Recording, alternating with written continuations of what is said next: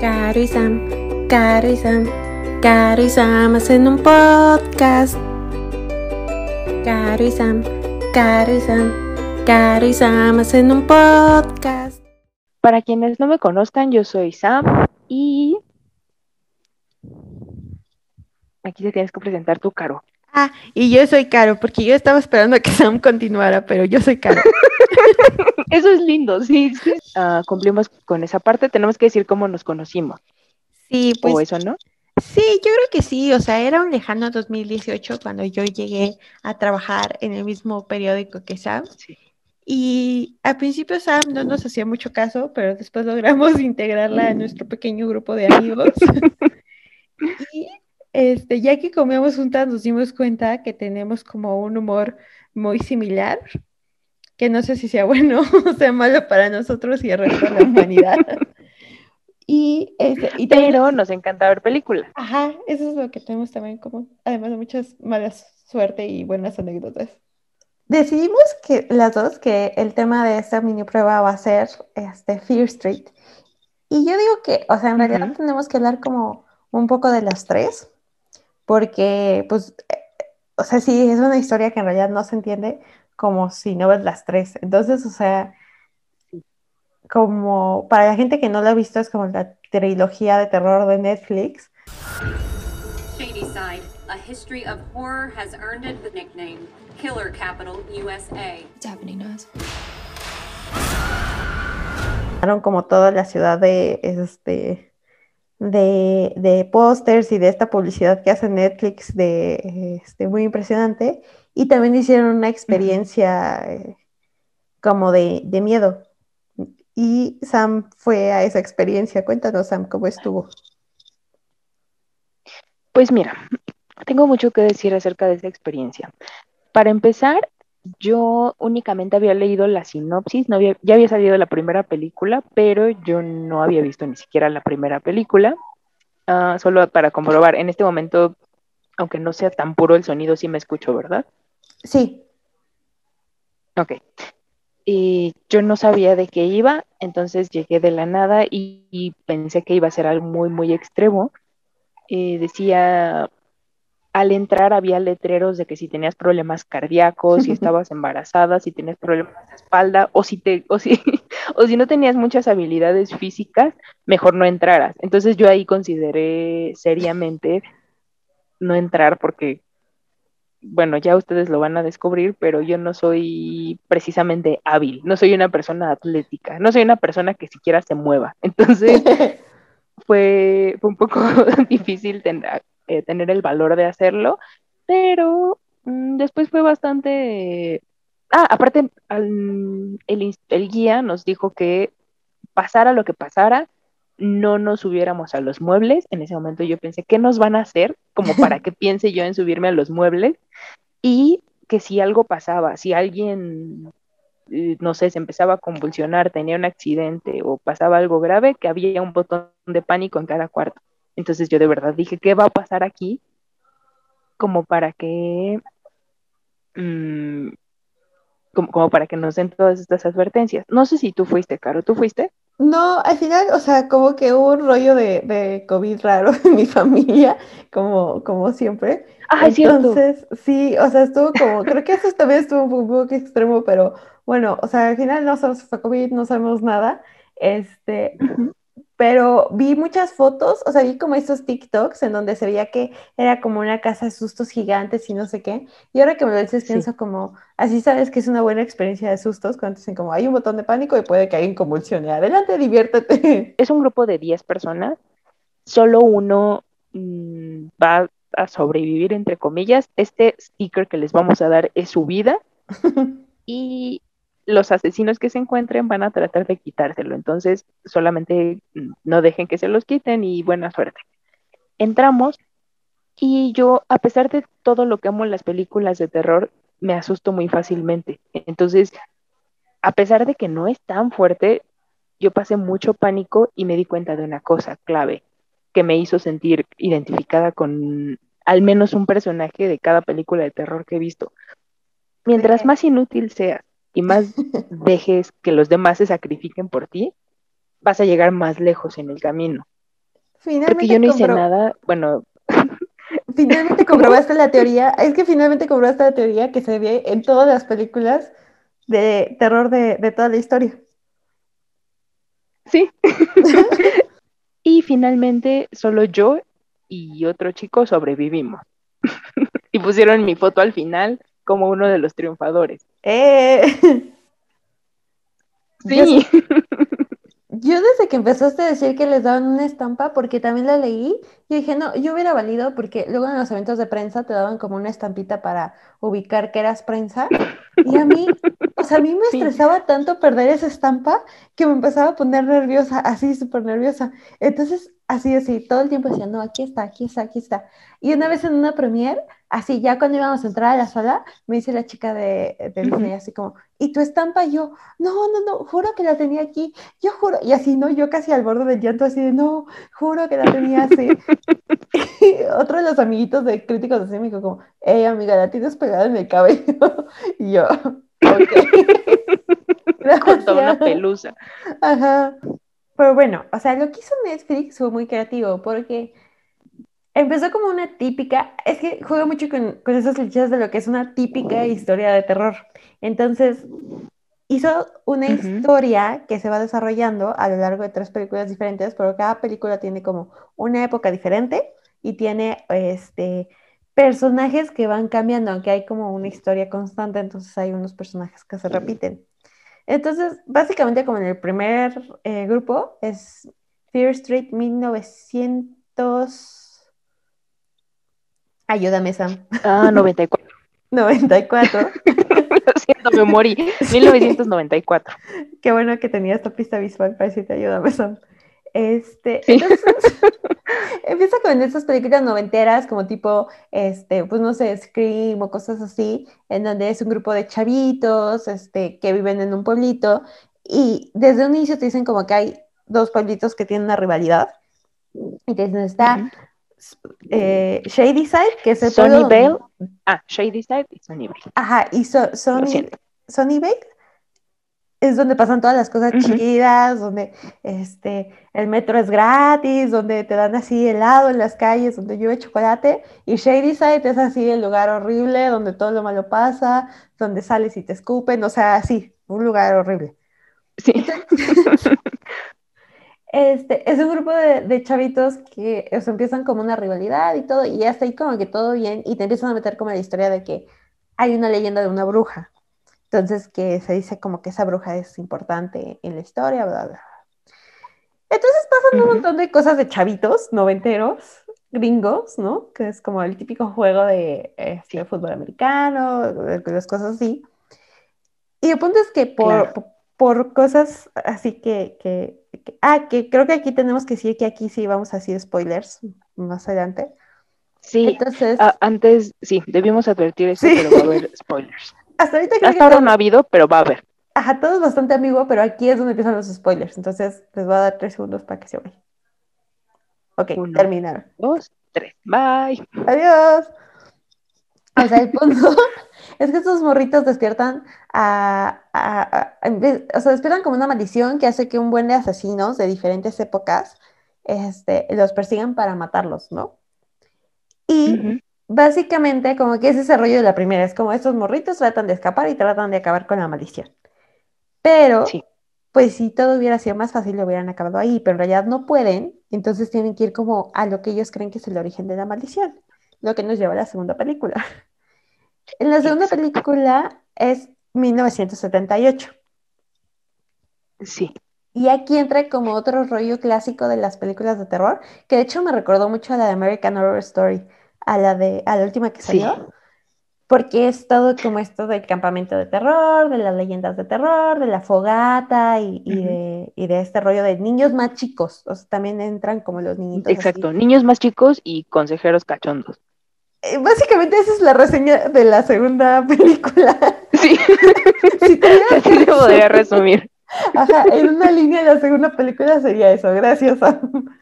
Y bueno, yo agregaría, así como espolvoreados, este, vuelven a salir eh, asesinos en serie y aquí es, o sea, es uno, pero pero como que también hay referencias a los demás y vuelve a salir lo de la bruja, ¿no? Que estaba persiguiendo a todo el mundo desde siempre.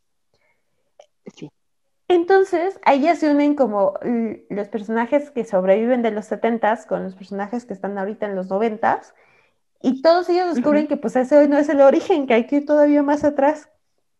Entonces, pues, el destino, llegan a 1660, 1666. Entonces, ahí vuelven como a la época de las colonias y vuelve como esta onda tenebrosa de las brujas, la cacería de brujas, este, los pactos del demonio, como esta cosa tétrica de los pueblitos que luego hay como mucha paranoia. Y este, ahí sí vemos como el origen de, de la maldición de la bruja. Y todo esto se une, como que regresa a 1994. Entonces, o sea, como que se unen al final con esa historia como, como todo, o sea, todo es como un pastel de, terror y sangre. Y eso es mi reseña. no pudiste haberla resumido mejor, mejor eh, fue, fue bastante preciso. Antes de que continuemos, podemos em, hacer una mención a nuestra, a una de nuestras, bueno, todo es nuevo, pero a una de nuestras más queridas secciones ah, sí. por nosotras, que es bueno, que creo que aquí no aplica, pero igual la vamos a mencionar. ¿Se muere el perrito? ¿Hay algún perrito? Sí, es que sí hay un perrito y yo, en cuanto salió el perrito, yo dije, este perrito va a valer. Porque, o sea... No me pues acordaba de si había un perrito. Sí, sí sale un perrito. En la, al, hasta el final de la... De, la primera. No, al inicio de la primera. Ajá. ¿Y se muere? No, el perrito sobrevive. Eh, eh punto para los perritos. punto para los perritos. Y antes de pasar como a la, al, eh, de, hablar, de hablar lo que nos gustó, lo que nos disgustó y demás, podemos eh, mencionar un poco de información acerca de esta trilogía de Netflix. Um, en este momento estoy improvisando porque no leí al respecto, porque no había pensado que de verdad íbamos a hacer ya la prueba, pero eh, esta serie... No pensamos que íbamos a llegar tan lejos. Exacto, pensamos que nos iba a tomar más tiempo, pero aquí estamos y que bueno. Esta trilogía está basada en una serie de libros escrita por eh, R. L. Stein, que es el, em, el autor de Escalofríos, para quienes sean millennials o mínimo hayan tenido contacto con los 90 o tengan un hermano que haya crecido en los 90, o a menos de que hayan vivido en una cueva, ubican la serie Escalofríos, que era como este terror para niños adolescentes, porque como que era seguro, se sentía seguro, pero también era creepy. Y como, que desde un lugar seguro aprendías desde niño y desde preadolescente como asustarte y agarrarle el gustito a, pues sí, a sentirte asustado. Entonces es el mismo autor y por eso son, por eso es como tan clásica en ese sentido, como que asesinos, brujas, así como, como que no se complica demasiado en buscar eh, una, una trama muy compleja, pero creo que eso es lo lindo y por eso están haciendo, por eso hicieron esas regresiones en el tiempo, por eso es 1994, 1978 y 1666, como para, sobre todo en el 94, como para añadir esa nostalgia em, que está tan de moda, tipo Stranger Things y demás. Ahora, ¿tú crees, Caro, que cumplieron su objetivo de, de, retrato. No sé si a ti te tocó ver escalofríos, tú eres más joven que yo, evidentemente, pero mm, ¿crees que cumplieron su objetivo? Mm, sé que probablemente, bueno, aquí en México no son conocidas esas novelas, no son muy populares, al menos las de Fear Street, y son más de 50, entonces no sé qué, cuántos seres vivos aquí en México de verdad la hayan leído, pero si conoces más o menos al autor. Dime, ¿qué, piensas sobre su propósito, Caro?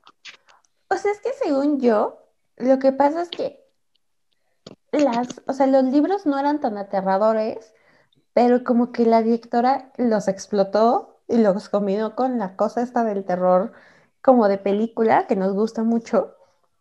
O sea, porque cuando ves como estas películas clásicas de este de Scream, eh, la de la pesadilla de la calle del infierno, o sea, cosas así como que te gusta, o sea, como que tienen elementos clásicos del asesino y cosas así. Entonces creo que como unidos funcionó y no fue como tan ñoña como Porque hace unos años sacaron una película que era eh, Escalofríos y que justamente era como Ay, sí. Más basada en los libros. Entonces sí era como más infantil y sí era más. O sea, Jack Black salía, entonces creo que Sí. no podía ser aterrador cuando estabas viendo a Jack Black al lado. O sea, es como que viene el asesino y dices, no tengo de nada que preocuparme porque yo soy Jack Black. Hola. Porque nunca nadie ha tenido miedo en presencia de Jack Black. Exacto, entonces era como, ah, Hola. Hola, exacto. Ellos, ellos sí creo que no podrían hacer nunca una película de terror porque sería como, ah, ok, supongo. Sí, no, porque. Jack Black es demasiado chistoso y sabes que no le va a pasar nada malo. Y con la roca sabes que no va a permitir que te pase nada malo. 1666. The devil has come to feast on our misdeeds. If they want a witch, Witches! Witches!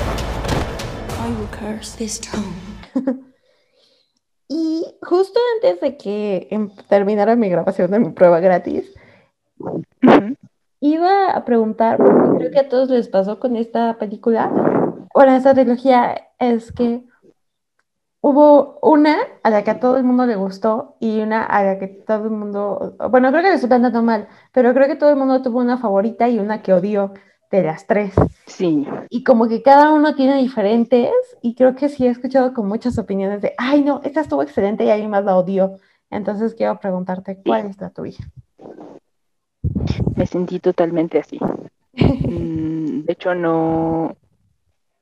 Bueno, más bien fue como un poco revelador cuando me lo contaste, porque yo pensé que a partir de esa las iba a odiar todas. De hecho, la que yo odié fue la primera.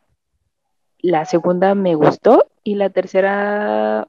No, la segunda me gustó mucho y la otra igual, mucho, mucho. O sea, es que la segunda y tercera para mí son como Kill Bill, como que no puedes, bueno, en general serían las tres como que no puedes verlas por separado, sino verlas como un todo, pero a la única a la que le haría cambios fuertes sería la primera. ¿Y tú, Caro, cuál odiaste?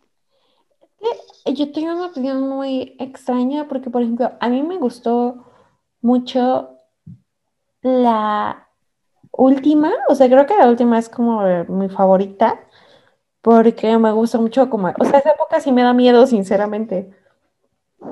La, la uno me dio un poco igual por los personajes, pero me gustó como toda esta época de ambientación noventera. Sí, Y la del campamento tengo un- como un conflicto porque me recordó, pero creo que mi conflicto va más de que me recordó mucho American Horror Story, como en ese rollo, porque en American Horror Story, es que la acabas de ver, yo creo. sí, y además sí es mucho este rollo de asesinos seriales que no se mueren, entonces es como eh, un poco igual. Y dije, ah, ok. Además de que no sé, o sea, como que siento que los personajes, como que fue un cambio muy abrupto para mí. O sea, los personajes que ya me habían gustado la primera, como que aquí pues no salió nadie. Ah, Y ya en la última me gustó porque como ya salieron todos, o sea, siendo diferentes, pero como Sí. todos, dices como, ah, no más, ok. sí, ah, como están de regreso. Ajá. Sí, es que sí pasa eso. Bueno, es que conmigo, más bien yo pensé que mi favorita iba a ser la primera porque amo los 90. ujú, Entonces, entonces, o sea, sí fue como una decepción. La segunda me gustó porque me recordó demasiado a Viernes 13 ujú. y yo amo Viernes 13. Y la, la tercera me gustó lo mismo, bueno, porque también me da muchísimo miedo la época. Tal vez no sea tan típica en películas de terror, salvo La Bruja, Pero mm, siento que la época se presta demasiado y creo que lo hicieron muy bien. Entonces, la segunda, bueno, en general, si no fuera por algunas quejas que tengo con la primera, hubiera pasado excelente las tres. Yo creo Mm, que No sería sé, bueno, Ajá. ay, perdón, pero es que ahorita dijiste lo de las quejas, y yo creo que sería bueno como decir Sí. las quejas. Ajá. Entonces tú empiezas, Sam, porque Está ya bien. dijiste que tienes muchas. Exacto. I- iba a empezar con lo bueno, pero no sé qué conviene más, hablar con, comenzar con lo bueno o con lo malo. Yo creo que con lo bueno, porque creo que es más rápido. No sé. Sí, aparte casi siempre es más divertido hablar de lo malo. En lo bueno, bueno, ya habíamos eh, advertido de hacer spoilers, entonces Sí. ya lo puedo decir como libremente. En lo bueno, me gustó mucho, mucho, mucho que no dudaran como en que la pareja central fuera gay, porque creo que lo hicieron de una manera muy orgánica y lo hicieron de una manera muy orgánica. Siento que no se limitaron, o sea, incluso hay, o sea, no es que necesites la escena de sexo o medio sexo, pero no se sintió como, ay, como son gays, ellos no se besaron. Mm, No, o sea, siento que lo hicieron bien. Siento que es un ejemplo de cómo se podría hacer más inclusivo sin alterar personajes para que la gente se ponga mal. Bueno, que a mí no me molesta, pero mucha gente sí. Eh, creo que es como un muy buen ejemplo. Y además, esto me lo, me lo dijo mi hermana, es como, como que juegan con tu pro- propio prejuicio, porque al principio hablan de un Sam y Sam es un hombre unisex, entonces inmediatamente tú piensas que es hombre, pero luego te salen con que es mujer. Además, creo que justo lo que dijiste está bien porque es como que es orgánico porque también las dos chicas tienen sus personalidades como aparte de esto, o sea, no también es como esta cosa de, ah, son, son gays y esa es toda su trama, ese es todo su conflicto. Y. Exacto. O sea, aquí también está este rollo de, no, pues nos están persiguiendo asesinos, pero yo quiero esto para mi vida, no sé qué, o sea, creo que está como padre que no sean personajes tan unidimensionales de, ah, pues esto es como mi conflicto y bye. Y otra cosa que, bueno, con lo que a mí me ganaron, mm, que después me perdieron un poco, pero así que me fascinó, fue que al principio yo no, no, no estaba muy informada de la trama ni nada, y al principio en la primera película, el primer personaje que conoces es el de Maya Hawk, Ujú. que es eh, la hija de Uma Thurman, y que en la primera película prácticamente es el único personaje famoso. Digo, la única actriz famosa. Fuera de ella no hay otro, no hay otro actor que, con, que la gente ubique. Y es el primer personaje al que matan. Entonces, bueno, eso es como una referencia a Scream, que cuando iba a salir Scream, en todos los pósters promocionales salía Drew Barrymore y decías, ah, va a ser una película de Drew Barrymore. Luego pasaban 10 minutos de película y la mataban horrible. Entonces decías, "Ah, ¿cómo puede ser esto? Y Scream era un homenaje a su vez de psicosis. Entonces siento que eso fue algo lindo. Sí. Eso me gustó mucho. Y ahora, ¿a ti qué te gustó mucho, Caro? A mí me gustó y de hecho estaba leyendo como que la directora dijo que se había quedado con algunas ideas de los asesinos. O sea, me gustó que no fuera como un solo asesino, que luego Ay, siento que sí. eso se vuelve como muy repetitivo, ¿no? Sobre todo si tienes tres películas, incluso poner como un asesino en cada película diferente hubiera sido así como, eh, o sea, no sí, sé. Sí. como bien y ya.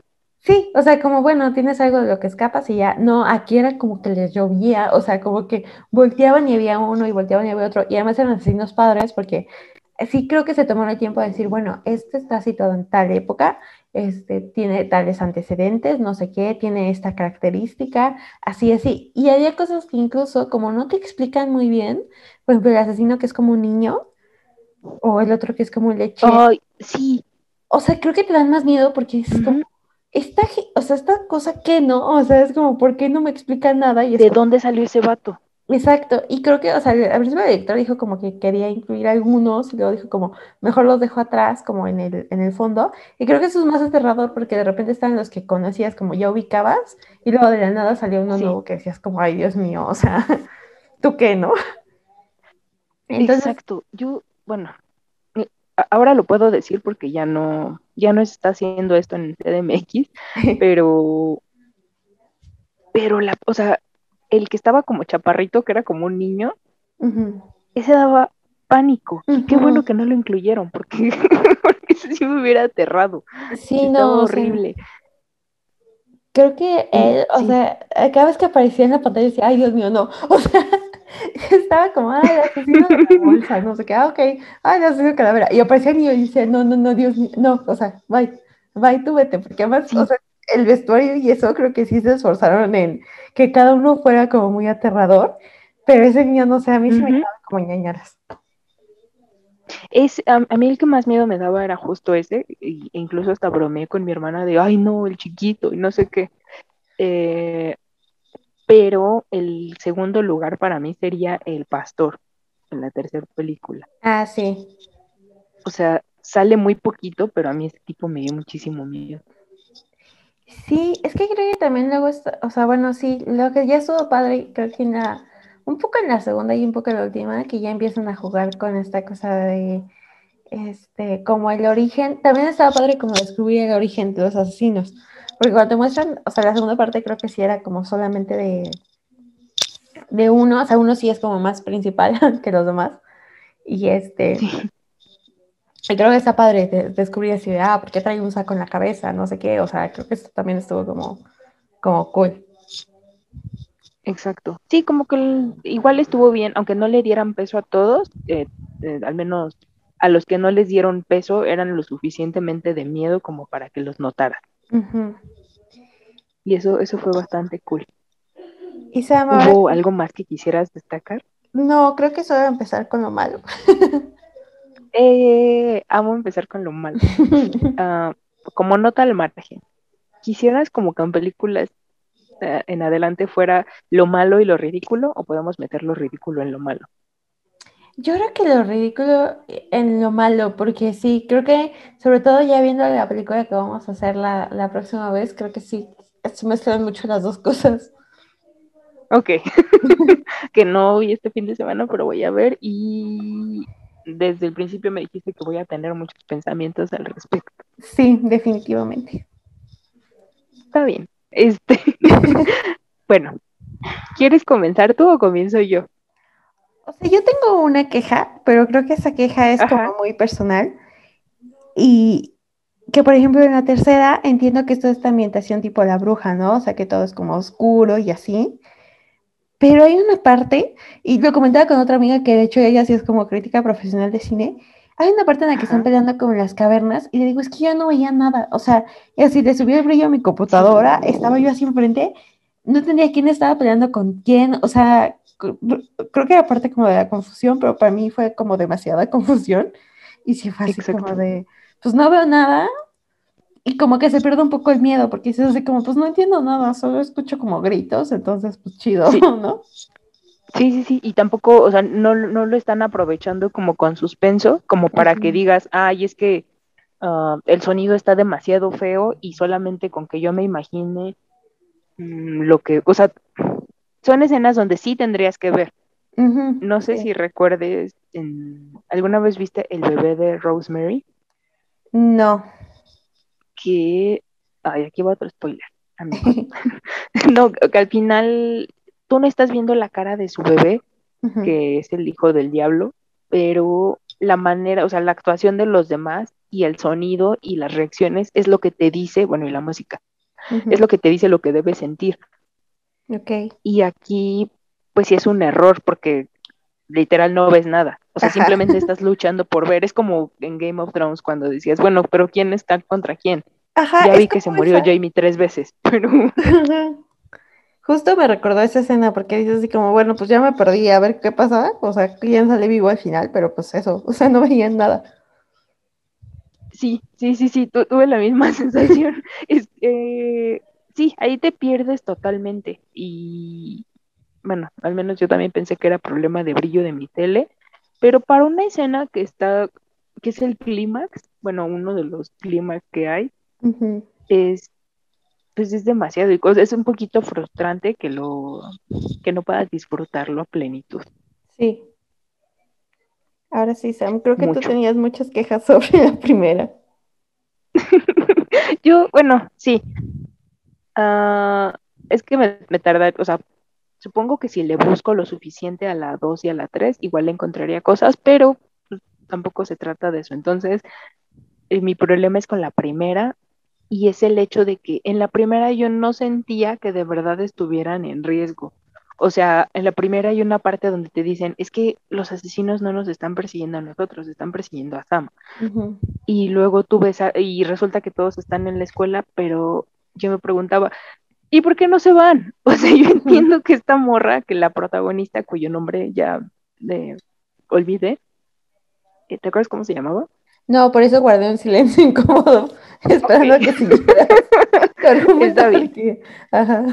Supongamos que fulanita, o sea, sí, yo sé que la quiere y es su novia, pero fuera de fulanita, nadie, o sea, no creo que nadie estaría dispuesto a dar su vida como para que siguiera viva, siendo que ellos no están en riesgo. O sea, si veo que no vienen por mí, es como, bueno, gusto en conocerte, suerte. Ay, qué bueno.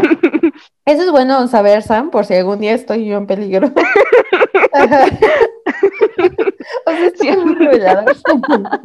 Sí, que siento que con nuestra suerte seríamos tú o yo. Entonces, Exactamente, o sea, como, ay, les tocó la dos. bueno, suerte, Caro. There was a time when things were good on Shady's side. But now, that's all gone. El segundo, que es lo que se relaciona a mi experiencia en CDMX, en la casa de terror que pusieron, es que, to- o sea, como que ella más que un personaje es un detonante de la trama. O sea, sí le dieron un poquito de desarrollo, pero realmente es un personaje pasivo. Únicamente está ahí para que le ocurran cosas y mueva a los demás. Entonces se, se vuelve un poquito frustrante en la tercera película cuando, aparte de todo lo que están haciendo por ella, quiera matar a su novia y que tú digas, ay, ya, por favor, déjenla morir. O sea, Sí. llega a ser un poquito frustrante eso. Literal, yo en la primera deseaba que se muriera, era como, ya, déjenla, no, no vale la pena luchar, ella no, ni siquiera lo intentó. Y, y ya, esa, esa es la segunda cosa que me molestó. Ujú. Y la tercera es, porque si eran su mejor amiga, si eran sus dos mejores amigos, los olvidó al siguiente día. Sí, eso también me molestó mucho porque la verdad es que los amigos, o sea, iniciaron, creo que ahí sí también se esforzaron en no hacerlos como típicos personajes. O sea, por ejemplo, incluso la que era como porrista y era como muy así, como era de. Shady Side, o sea, tenía este rollo de, este, como de las drogas y como de vender eso y todo. Y el otro güey, o sea, era medio tonto, pero era como divertido. Ajá, era como era, lo querías. Ajá, entonces siento que, o sea, dices, bueno, está bien, ¿no? Lo sacrificaste. Ah, bueno, spoiler, es como el donde spoiler. Este, ya lo sacrificaste, se supone que tiene que tener un gran peso emocional. Y esta morra estaba tan concentrada en Sam que ya fue así Ajá. como, ah, bueno, mis amigos, sí, los culparon de la muerte. Bueno, supongo que esto es Shady Side, adiós. Sí, Y como, pues no.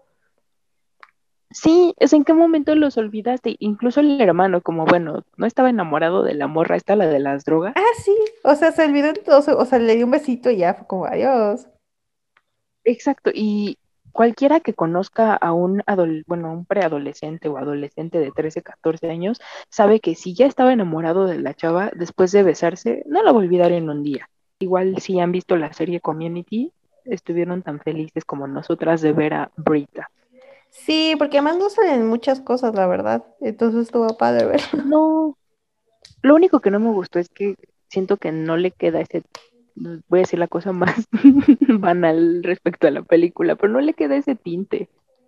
Sí, no. De hecho, como que el atuendo tampoco tanto, pero dices, bueno, está bien.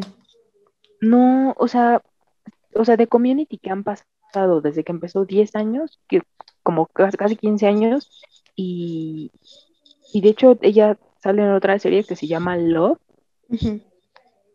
está súper guapa. Bueno, de- desde todo Community yo he pensado que es hermosa, pero aquí siento que se- sí se ve demasiado señora. Sí. O sea, no sé si ese era como también el punto, pero sí se, se pasaron un poquito. Estoy un poco distraída porque me está flotando una mosca como demasiado cerca de la cabeza. No, Pero sí, me está atacando, de hecho. Pero bueno, Y- supongo que está muy interesada en nuestro podcast. Eh, y bueno, llevamos, um, no sé si ya llevamos una hora, Caro. Sí, yo creo que sí, ya vamos como así, porque también sí nos va a acabar el tiempo de esta. Exacto. No, creo que ahorita ya es eh, ilimitado. Más bien en el otro nos lo limitó. Oh, esa va a ser una bronca.